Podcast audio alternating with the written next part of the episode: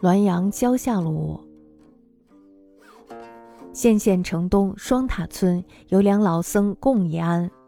一夕有两老道士叩门借宿，僧出不允。道士曰：“世道虽两教，出家则一，是何所见之不广？”僧乃留之。次日至晚，门不起，呼亦不应。邻人越墙入室，则四人皆不见。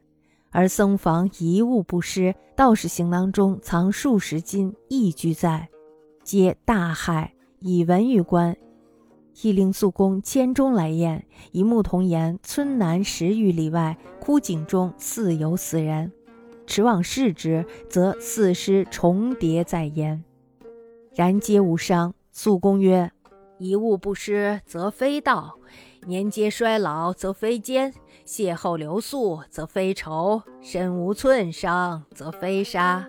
死人何以同死？死尸何以并移？门扃不起，何以能出？聚井调远，何以能治？使出情理之外，吾能居人，不能居鬼。人无可居，唯当以一案结耳。”敬身上官，上官亦无可驳诘，敬从所依。应山明功成见令也，常曰：“武知县既闻是案，思之数年不能解。与此等事儿，当以不解解之。一作聪明，则决裂百出矣。人言素公愧愧，武正夫其愧愧也。”县县城东的双塔村有两个老和尚共同居住在一个庙里。一天晚上呢，有两个老道士，然后就敲门要借宿。起初呢，这个和尚他就不同意，因为他觉得僧道不同路嘛。但是呢，这个道士就说了：“说世道虽然是两个教派，但是呢，都同样是出家人。师傅的见解怎么能这么狭隘呢？”和尚一听，哎呀，那我狭隘了吗？于是就让他们两个人住了下来。到第二天的时候呢，这个庙门却一直都没有开，叫门呢也不应。然后这时候邻居就爬墙进去看，发现在庙里呢四个人都不见了，和尚屋里的东西是一样也不缺，那么道士行囊中的几十两银子也都还在。那么大家就特别的吃惊，赶紧就报了官。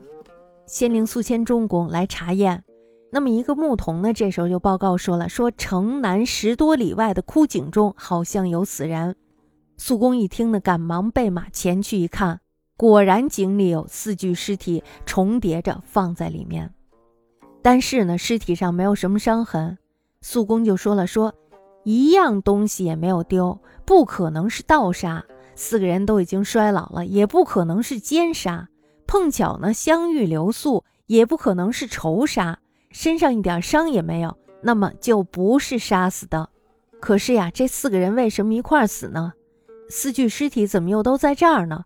门呢插着没开，怎么能出得来呀？离井这么远，又怎么能够到这儿呢？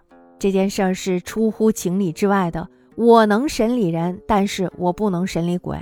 没有人可审，只有作为一案结案了。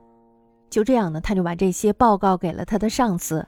那么他的上司看了以后呢，也没有什么其他的意见，于是呢，竟然批准了肃公的意见。应山人明成公呢，是一位能干的县令。他曾经就说过呀：“他说我到县县就听说了这个案子，思考了好多年都没有解开这个谜。那么遇到了这种事儿呢，只能不了了之了。一旦自作聪明乱猜测，那呀麻烦可就大了。人们说肃公糊里糊涂的，我还真佩服他的糊里糊涂呀。”